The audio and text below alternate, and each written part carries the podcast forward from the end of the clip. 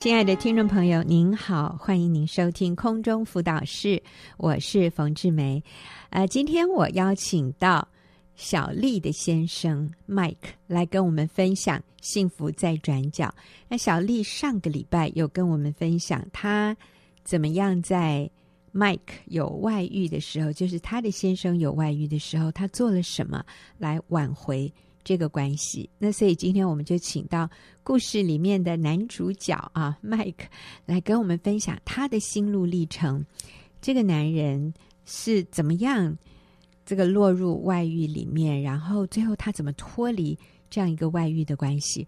我想，啊、可能是很多女性朋友想要知道的这个过程到底是怎么一回事，然后也是给大家盼望。就是有的时候，你觉得你的先生是这么样的绝情啊、哦，那或者有有些是太太有外遇的，先生会觉得没救了、没望了。那我们请他们夫妇来跟我们分享这样的一个一个故事，这样的一个过程，是要给大家有盼望，是可以挽回的。那我们来听听 Mike 的分享哈，Mike 你好，凤姐好，嗯，好吧，那我们就从呃。从你的童年啊，就是这个这些对你的你你原生家庭、你父母的关系对你的影响开始讲起。但是我们真的要说，我们不需要重蹈我们父母的后尘，我们是可以停损的哈。好，来，我们听 Mike 的分享。是的，还记得在我六岁的那一年，第一次见到父亲和母亲吵架，当时我为了保护妈妈。就将身上的大毛巾扔向父亲，结果为自己的来一顿责骂。后来我的童年就在父母断断续续的吵闹中度过。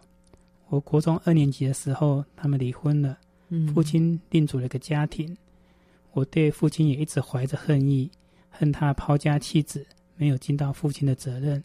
我恨他对我的忽视，甚至几十年后，我自己也变成父亲那样的人，我也怪罪是他害了我。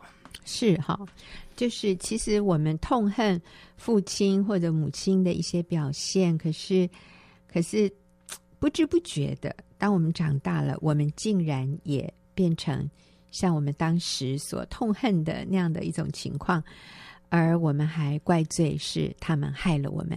那我发现这就是一个模式啊。当我们不认识主、不认识上帝的时候，我们会。把我们现在的问题怪罪到别人身上，怪罪到父母啊，怪罪到啊、呃、以前的家庭环境啊，啊、呃，然后我们就落在一个一个困境里，好像很难脱离哈。那所以麦克你讲的当时就是类似这样的情况，不喜欢爸爸那样，可是我自己最后变成爸爸那样，所以是很纠结的。是的，嗯，当时我不能谅解父亲。但我却和他犯了一样的错，所以结婚后我也出轨了。当我的外遇事件东窗事发时，和太太经常互相指责、批评、吵闹，天天不得安宁。我处处来嫌弃太太，还说了许多狠狠的话，像是“我从来没有爱过你，我们不可能再在一起了，以后大家各过各的”。这些为了逼迫妻子离婚的气话，我真的很后悔当初怎么会说出口。当时的我坚决要离婚，想要脱离和父母亲同样吵闹过日子的日子的噩梦。我也认为，只要离婚就可以合法的任意和别人交往，就不会再有罪恶感，应该会比较快乐。嗯，其实这真是一个自欺欺人的大谎言。嗯，我们来重复一下刚刚讲的哈，你说这些自欺欺人的大谎言，第一个是只要离婚，我就可以有自由。跟任何人交往就不会有罪恶感，是。还有还有什么？就是应该就会比较自在，比较，比较快乐，嗯，自由自在的快乐，嗯。对。所以我现在我现在跟别人交往，我有罪恶感，那都是因为我没离婚。只要我离婚了，我就可以做这些啊，呃，我想做什么就做什么的。所以这个你说这是自欺欺人的大谎言。是。嗯，后来我的妻子。他信了主，进了教会，经常去参加小组。嗯，他变得不再咄咄逼人，也不再用那个怨恨的眼神来看我。嗯，每次我再提离婚来要解决我们之间的问题，他都坚决的回答我说：“他不同意我在外面的行为，但婚姻是个盟约，所以他绝对不会和我离婚。我听得很生气，但也很无奈。我觉得他只知道保有自己完整的婚姻，不顾我的想法，很自私。哼，但是竟然有一个人愿意这样死心塌地的跟着我，其实我心里偶尔也会感到窝心。嗯，有一段时间我离开家住在外面，他也尊重我的决定。天气变冷的时候，还会提醒我回家拿暖和的被子。我偶尔回家时，他也会亲切的欢迎我，招呼我。最常做的就是帮我开门，然后微笑跟我说：“老公，你回来啦。”嗯，我慢慢的可以感受到他出自内心的关爱和包容。当时因为我不准太太打电话给我，所以他就经常传关心我的简讯来给我。一开始收到简讯，我感觉像是债主上门来要债一样，哼，提醒着我犯的错。但是慢慢发现，这些简讯并不是来要债的，我就卸下心防，习惯收到他的简讯。后来看着他报平安的简讯，我能感受到太太对我的关心和期盼。这些关心和期盼，也让我觉得良心不安，心里难过。但有一个人总是这样关心我，也让我觉得温暖。就是这些点点滴滴的，让我重新看见家中的太太和儿孩子是多么盼望我回家。嗯，而且太太不但不再跟我吵闹，她还变得顺从我。我对家里有一点点付出，她就感谢我；我有一点点做的对的地方，他就大大的赞美我。嗯，也让我回到家中时没有压力，所以我就回家了。嗯啊，所以麦克，我打断一下哈，我想要知道说，呃，你说你回家了，但是这个回家之前其实是有一段心路历程的。你当时已经搬出去，在外面住，你当时的心情怎么样？有像你想的说，哇，我终于离开家了，我摆脱了这个婚姻的束缚，虽然还没有离婚哈，但是我不用每天在面对那个我已经不爱的女人了。我现在可以跟我想要的人在一起。那你当时的心情是很快乐吗？还是是复杂的？是是纠结的？其实，当然其中会有快乐，那就是在最终之日的快乐。嗯、可那个快乐都是短暂的。嗯嗯嗯。那其实晚上都是睡不好的，嗯、很很多时间都是把电视开着，然后一直到。累到睡着这样子，嗯，嗯哼，因为就是有另外一种的无奈跟空虚吧，不晓得怎么。无奈、空虚、罪恶感，是的啊，很多的自责。对，啊，其实不是像你想的那么快乐，那么自由。呃，虽然没有人管你了，可是你的良心会对你有谴责。是，嗯嗯，所以这个时候太太所做的一些事。就产生了一些效果哈，在你的心里面。你刚刚提到说，他啊、呃、关心你，他没有责备你，他没有骂你，嗯，会让你觉得窝心，因为他关心你啊。如果那个时候你太太说好，那你你选好了，你是要对方还是要我？你你如果要对方，你就离家离得干干净净，我们就一刀两断。啊，不然你就回来。你要回来的话，你就要跟对方完全切断关系。如果你太太让你，就是说你非得做一个选择，这个时候你可能会做什么选择？因为当时我们是坚决要离婚的，嗯，所以他如果这样子对待我们的话，我们一定是就刚好顺从我们的意，就是离婚嘛，大家就好聚好散。嗯，是，嗯嗯，所以其实。啊，这个时候如果太太是用逼迫，就是说你你选你是要他还是要我？通常这个男人就会选择外面的，所以这并不是一个好方法。我想我们在这个时候学学小丽，她做的就是尊重先生的决定，虽然不认同，我不认同你有外遇，但是你是一个成年人，我尊重。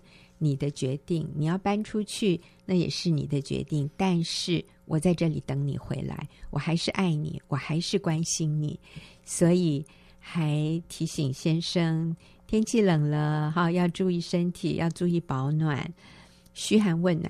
呃，Mike 说一开始你觉得是来讨债的，他他给你的这些爱的简讯，对，你以为他是要来责备你，就是就提醒我犯了罪嘛，因为我不回家，我不跟他联络，他就是。嗯。好像哎，要来要家用了，要来要啊，要什么要什么的感觉，对你有要求，是对我有要求。然后，然后对你是不满的。原来你以为是这样，哎，结果最后发现没有，哎，对啊，只有只有关系，没有要求。嗯嗯，那反而让你觉得想回家，就是一个没有压力的环境，就会让人家觉得。嗯，想回去。所以各位，你有没有听到？呃，要让对方回来，要给他一个没有压力的环境，要让他知道你是被了解，你是被接纳。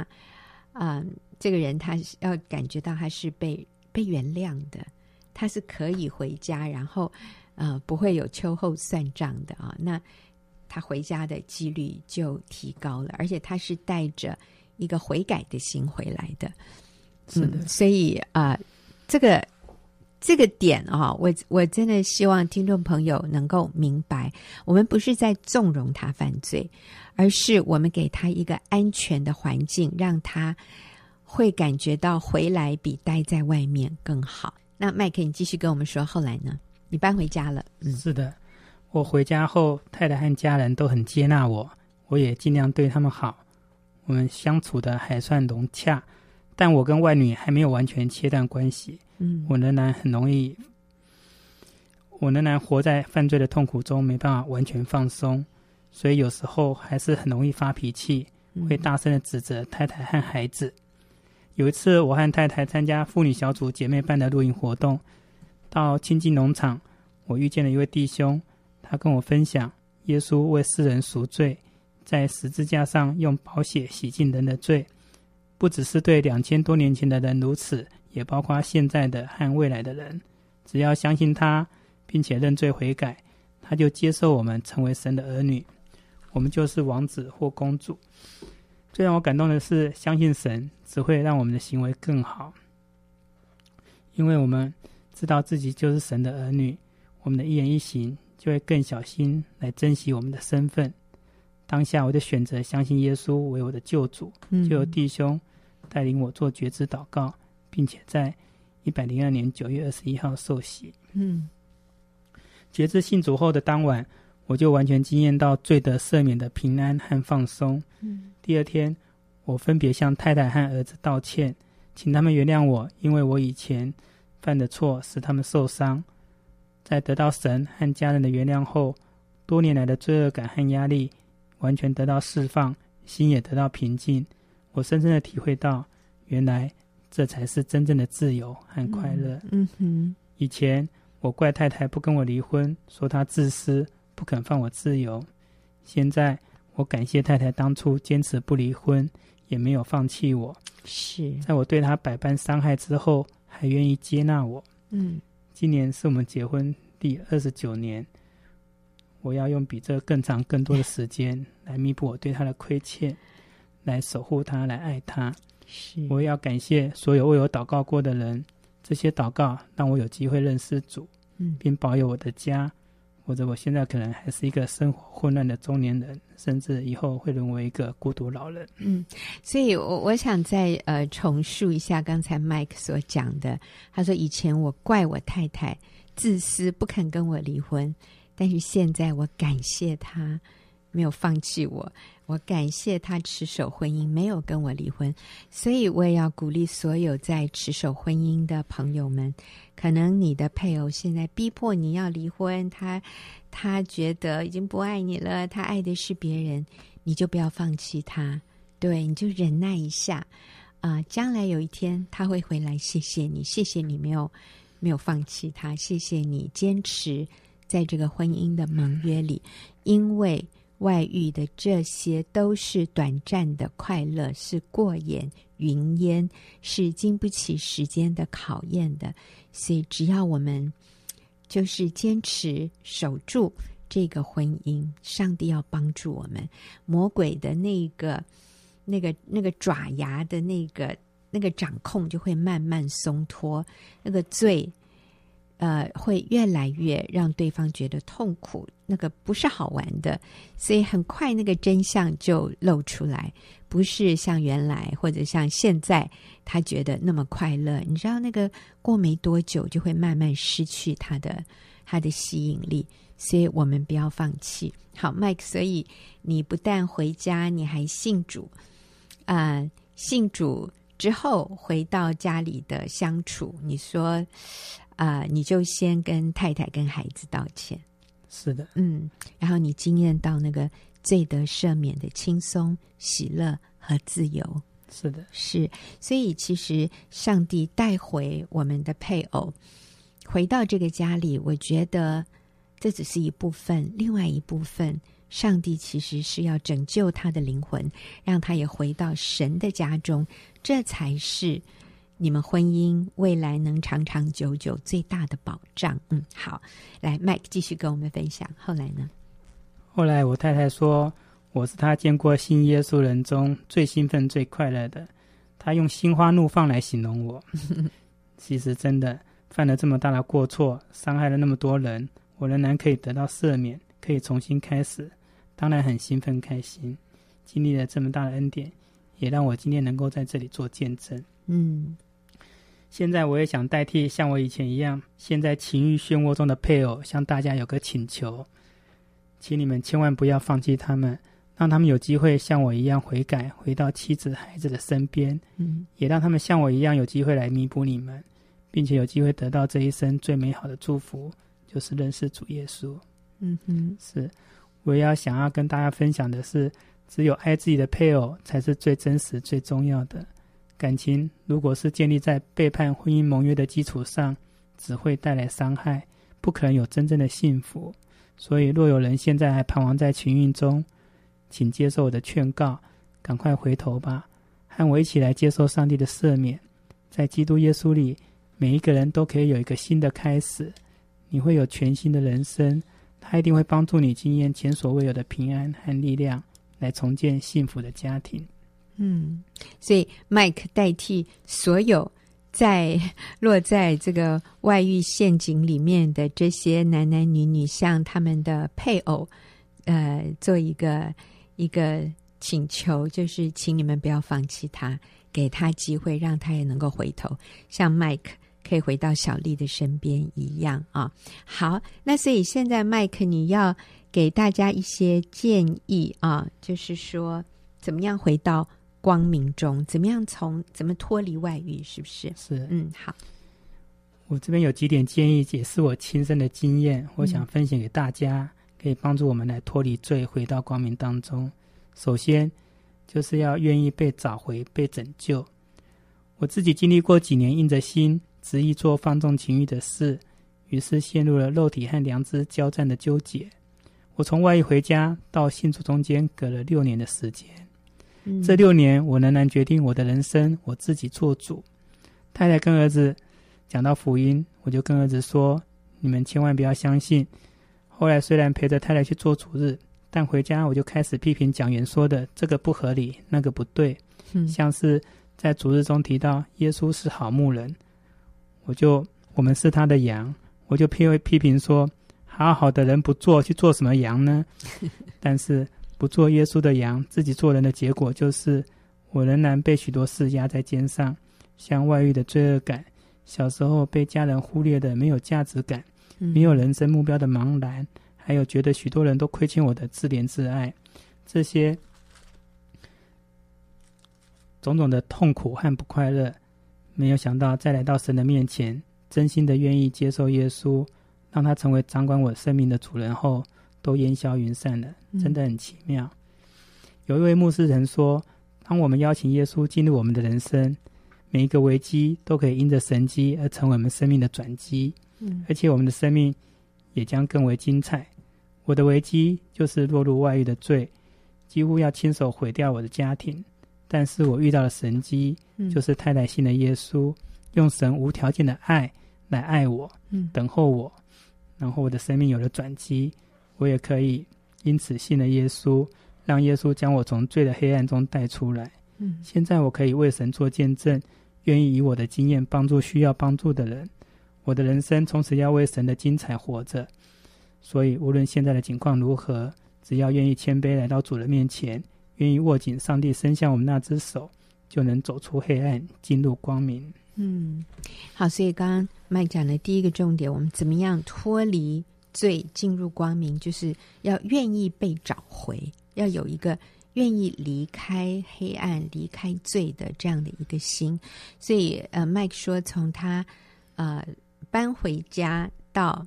他真正信耶稣，中间还有六年的时间啊、嗯呃！但是这六年他其实过得并不是那么轻松、那么快乐，因为他还没有完全脱离罪，对啊、还是跟那个外遇的对象有有一些联络。嗯，一直到呃麦克啊认识耶稣，邀请耶稣进入你的心里面成为救主那一刻，你才惊艳到那个。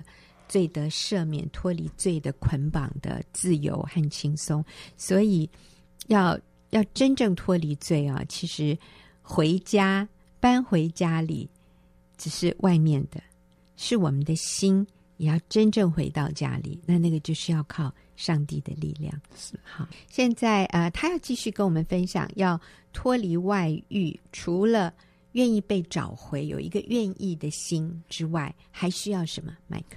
是，接下来就是要请求饶恕与饶恕。嗯，我要向神和赦免和被我伤害的人请求饶恕。我犯错，犯错得罪神，伤害家人，我要请求他们原谅。嗯，感谢神，他并不会看我犯了什么罪，而是看我愿意认罪悔改的态度。阿门。上帝立刻并且完全的饶恕我，是，而我的家人也因为有上帝的爱而愿意饶恕我。所以我也必须学习饶恕，嗯，饶恕伤害我的人。我对父亲一直怀着恨意，几十年后自己也变成父亲那样的人，我也怪罪是他害了我。嗯，当我敞开心接受神的爱，也知道神希望我们效法他为世人救赎的爱，并饶恕得罪过我们的人。更何况我自己也经历神和家人饶恕，于是我决定不再怨恨他人。嗯，包括我怨了四十多年的父亲，虽然他已经过世，嗯，这样做以后，我心中也越来越充满了感恩和喜乐。嗯，另外，我也要饶恕自己，罪恶感不会让我成为更好的人，罪恶感会控告我说我不配站在这里跟大家分享。嗯，但我要决定选择相信神的话。罗马书八章一节说。如今那些在基督耶稣里的就不定罪了。嗯，我要选择相信，当我认罪悔改的那一刻起，神就立刻的饶恕我了。是，神已使我成为一个新造的人。嗯，不管我的过去如何不堪，旧事已过，一切都是新的了。嗯，我才能不再一直被罪恶感控告。所以，只有饶恕自己，才能真正的回到光明之中。嗯，所以。嗯，这里的这个重点就是要愿意饶恕别人，也要愿意饶恕自己。饶恕自己，是是是，是好棒。然后也也是请求饶恕啊。麦克信耶稣以后，第一件事情是跟太太、跟孩子道歉。啊、但是同时他要学习的也是过去伤害他的父亲，他怪父亲都是因为你，所以我变得跟你一样。虽然父亲已经过世了，他要学习饶恕那个已经过世的父亲，然后也要接受上帝的饶恕来饶恕他自己。我想这些都好重要，我们才可能经验到那个真正的自由，也预防我们再次落入那个最终。嗯、是好，还有。还有就是要委身在一个有圣经真理的教导，嗯、并能彼彼此监督、彼此扶持的团体里。嗯，委身在一个可以彼此监督的团体。嗯，是要胜过黑暗，绝对不要孤军奋战。我要诚实的说，即使我信主以后，偶尔还是会有些犯错的意念出现。嗯，当这些意念出现，最好的方式就是寻找帮助和让自己的秘密曝光。我参加的学员弟兄小组，这个时候就可以让我说出来，并给我需要的真理教导和提醒，这些都对我有正面的影响。弟兄们彼此监督、彼此扶持、互相警惕，帮助我不会再落入罪中。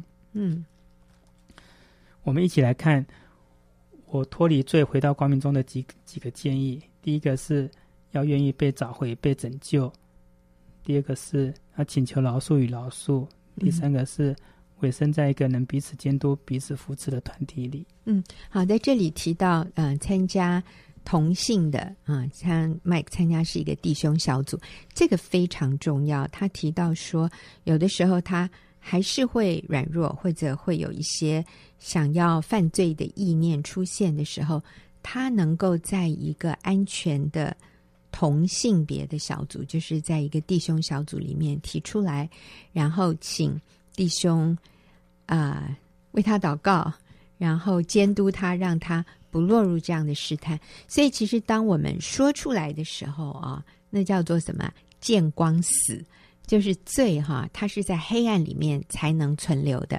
当我们让光照进来的时候，那个黑暗就被赶走。所以，呃，说出来那是需要很大的勇气和谦卑啊。就是啊，我我最近又有一点有一点不好的意念了，请你们为我祷告，请你们帮助我。然后我要向你们交账，所以下个礼拜我要跟你们说，我得胜了，我没有落入那个试探。那这样的一个团体是非常重要的。我想教会的小组应该有这样的一个功能，就是彼此监督的。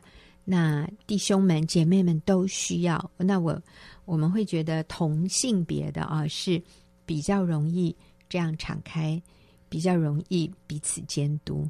好。那下面呢？接下来我想要分享的是，嗯、外遇是我这一生最不聪明的选择。嗯，所以我有一些预防外遇的建议。虽然我已经回转回到家庭当中，嗯、但是仍然很有可能会再次犯错。嗯，所以有一些要确实遵守的，嗯，要注意的。怎么样保护婚姻，竖起为篱？一些要确实遵守的一些原则。是的。我要分内在和外在两个部分来说明。嗯，首先在内在部分，第一要有正确的自我价值观。嗯，在我的外遇事件事发前，我是个上市公司的部门主管，有房子、车子和一个安定的家，但我却无法安定于现状。我想要证明别人能做到的事，我也能做到。嗯，于是别人打球，我也打球；别人爬山，我也爬山；别人念书，我也念书。嗯，别人有红粉知己。我也在外面与不同的女性交往，年复一年，我在找一种能让自己安定下来的力量，但始终没找到。直到我信了耶稣，知道只要相信耶稣，并且认罪悔改，他就接受我们成为神的子女，我们就是天国的王子或公主。我的价值是来自创造我的上帝，我是如此珍贵，不需要用其他事情来证明。这种归属感让我的心从此平静安稳。第二，就是为自己的决定负完全的责任。嗯，我上小学时，父亲开始外遇；国中时，父母离婚了。父亲后来又再婚，另组家庭。我心里是怨恨父亲的，但没想到长大结婚后，我却和父亲一样不看重婚姻的忠诚。我一直怪罪是父亲害了我，当然，我也怪太太太强势，不够温柔。嗯，我知道有些人也会怪太太情绪不稳定，爱生气。懒惰、不爱干净，或是娘家的人轻看他等等，没有错。环境是对我们有影响，但每个人成年后也都必须对自己的选择和行为负百分之百的责任。嗯嗯，不能因为自己的缺乏自信或不成熟，就只看到别人的问题。我们已是能判断是非对错的成年人，嗯，每个选择都是自己的决定。是我外遇了，我必须承认我就是做错了。嗯，将所有的过错都推到别人身上。并没有给我带来平安，只有在主里愿意认罪悔改，为自己的选择负完全的责任，我才得到真正的平安。哇，讲得真好！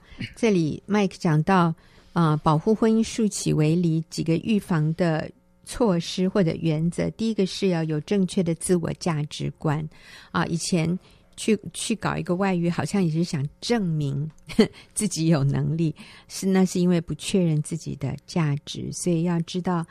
自己在基督里面就是那个尊贵的无价之宝，其实对我们是一个很重要的保护。那第二个是说，为自己所有的决定负起责任，不再怪罪别人，不再怪罪父母，不再怪罪环境，甚至不再怪罪呃中华民国政府嘛。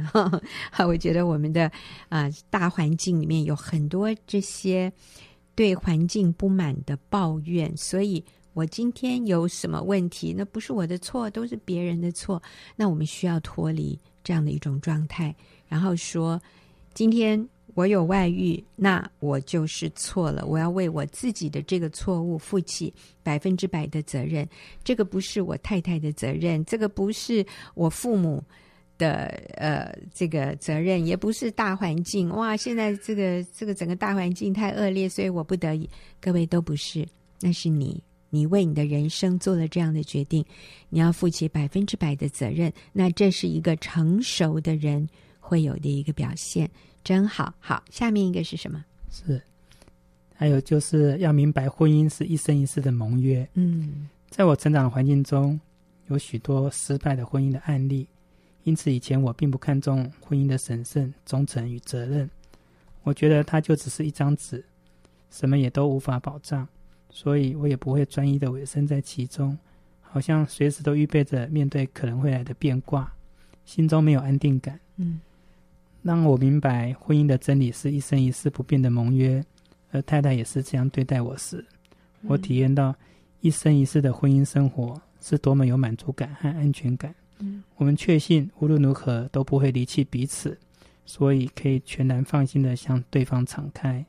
有配偶可以跟我分享我的全部，接纳我的全部，让我觉得好满足、安全又快乐，根本没必要外遇。是。认定婚姻是一生一世的盟约，从这样一个有经验的过来人 啊、呃，听他讲是非常实用的。好，所以麦克，你接着还要再给我们三四个重点啊，讲到怎么样预防外遇。是的，接下来我想要讲的是预防外遇的建议，在外在部分，嗯、就是要在我们的婚姻外竖起保护的围篱。嗯，首先第一点就是不单独辅导异性。嗯，因为在辅导的过程中，受辅导者常常是遇见难处的弱者，而辅导者一定会给予许许多的同理和安慰。嗯，这个时候受辅导者很容易产生他好了解我，我的先生或太太都没有他了解我的情愫。嗯，再加上辅导者若是男性，常常会想保护弱者，慢慢的这些欣赏、仰慕、同情和关心就很容易演变成恋情。嗯，我们听过太多的弟兄姐妹、小组长、牧者以及师生之间，因为异性的辅导而发展成恋情。嗯，所以辅导时一定要谨守这个分际：男性辅导男性，女性辅导女性。好，那这个部分也是我啊、呃，我非常同意。然后我也希望再一次的能够啊、呃、说明哈，嗯、虽然当我们去辅导异性的时候，一开始我们。并没有想要跟对方产生什么样的情感上的连结或者是关系，我们都觉得我这个是很专业的啊，我就是在辅导他，这是我的服饰啊，啊，这个是在主里面的关心。但是我们真的要明白，上帝造男造女，他在男女之间就是放了这样的一些一些 定律。那个定律是什么？就是一男一女。嗯，你说辅导啊，就是彼此把对方的呃，把我们的心向对方打开，然后跟他讲我的痛苦、我的我的快乐、我的难过，或者是我的担忧的时候，那个就会产生一些化学反应哈。今天虽然是听起来是我跟 Mike 在这里对谈，但是我们现场还有另外两位女性哈，一个是 Mike 的太太，呃，小丽，小丽是在现场的。啊、呃，小丽，呃，下一集也会跟我们一起，呃，就有一些对谈，呃，当然我们是下个礼拜才播出。然后我们还有一位呃录音师啊、我们最尊敬的吴阿姨也在场，所以这个这个就是一个安全的环境啊。那呃，但是如果我们是一个呃单独把，你知道，把心里的很深的感受向对方这样一对一的敞开的时候。绝对会产生情愫，那这个时候撒旦就会在这个当中来兴风作浪，来，嗯，这个什么乘虚而入啊，来制造一些一些他想要完成的这些暧昧的事情。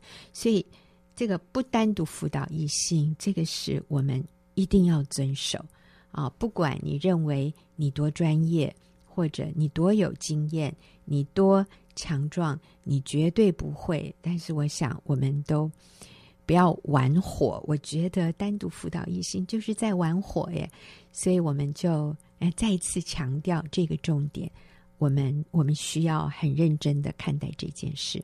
好，所以第一个是不单独辅导异性。好，还有呢？第二个是不单独和异性同车用餐和旅行或出差。嗯，记得有一次，我公司有一位每天骑机车上班的女同事，她怀孕了，孕期到后期骑车非常不方便，就跟我商量，每天上班经过她家附近时顺路载她。我跟太太提起这事，太太说。只有你跟她孤男寡女两个人不行哦。我当时觉得太太有点大惊小怪，不通人情。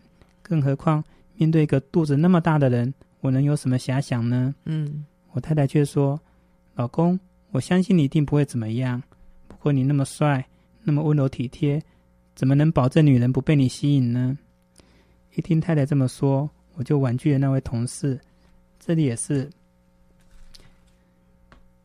要提醒各位女士跟先生，说话的技巧用赞美仰慕的方式 效果最好。嗯，回到正题，男女两人接触频繁，独处的时间多了，感情就会像夏天的雷阵雨一样，说来就来，而且会让人毫无防备的淋了一身湿。嗯，所以不要男女单独同车，还有用餐旅行。出差也是一样的道理。嗯，嗯，好，所以这也是很重要，不要一起共乘哈。哪怕你说，哎，我们是坐高铁耶，哎，可是那个位置是在一起。哎，我们我们坐飞机也是一个一个一个敞开的空间，可是你的位置在就是彼此靠近旁边，你一定会要讲些话呀。你知道这些就是情愫会产生的机会，所以这些是要刻意。避免的。好，你们要搭同一班高铁，那不要坐在同一个车厢，好不好？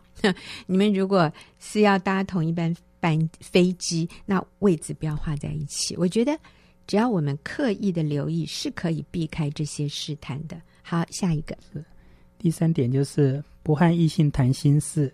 嗯，我记得有一次，我公司另一个部门的女性主管，因为公司的一些事情，心情有一些低落。于是找一样是主管的我一起吃饭，顺便想聊一聊，抒发一下情绪。大家是否看到了？我们每天的工作生活当中，真的充满了看起来合情合理的事，但却是试探。嗯，还好那一次，我先打电话跟太太说不回家吃饭，顺便报备一下这件事，想说同事心情不好，我义不容辞，有报备表示我是光明正大的。但太太一听是位女性，就跟我说这不合适。嗯、女性要抒发心情，应该找女性，异异性间不合适谈心。我当时听了太太的话，就没有和同事去吃饭谈心。